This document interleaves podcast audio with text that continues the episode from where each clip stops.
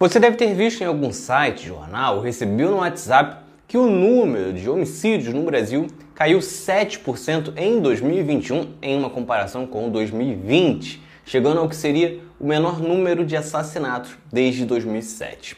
Mas isso é realmente verdade? Tem alguma coisa escondida por trás disso? Você confere agora.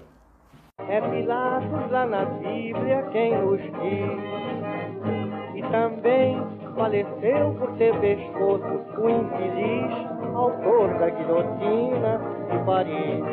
Segundo dados do Fórum Brasileiro de Segurança Pública, o Brasil registrou 41.069 assassinatos no ano. Um número elevado, obviamente, e que só é comemorado porque, apesar de tão alto, trata-se de uma redução de 7% em relação a 2020. E é um número consideravelmente mais baixo que o de 2017, que foi o pior da história do país, com 59.128 assassinatos. A notícia foi logo celebrada por Bolsonaro, que atribuiu esta redução ao aumento de armas em circulação. Esta que foi a única proposta de Bolsonaro no poder: espalhar arma. Você se protege com arma, estuda com arma, dorme com arma, come com arma. É a única proposta. Só que, além de tudo, a fala não tem base e por dois motivos.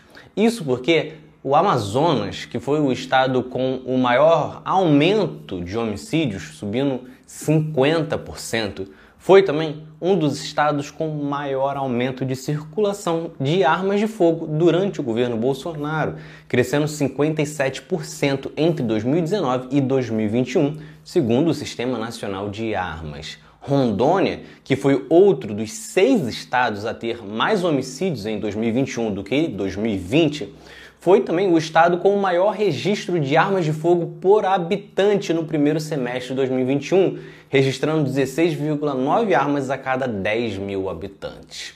Só que a grande questão não é nem essa. Existe uma preocupante maquiagem nesses dados.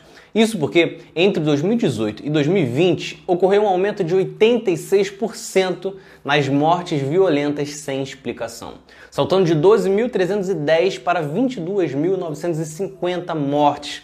São mortes em que não foi identificada a motivação, ou seja, se foi feminicídio, latrocínio, acidente, um número que cresce exatamente pelo afrouxamento na exigência do Ministério com as secretarias de segurança no preenchimento dos dados. Outra estatística que também pode maquiar o número de homicídios é o de desaparecimentos. Só no Rio de Janeiro, que tem se orgulhado na redução de homicídios, houve um aumento de 20,6% no número de desaparecidos, saltando de 3.350 para 4.039.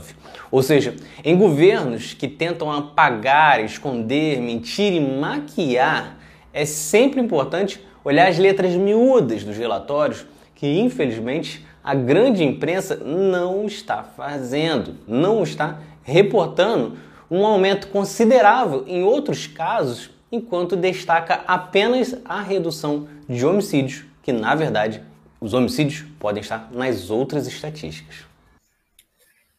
Então é isso. Se vocês gostaram, curtam, se inscrevam e assistam os próximos vídeos do outro lado da história. Valeu!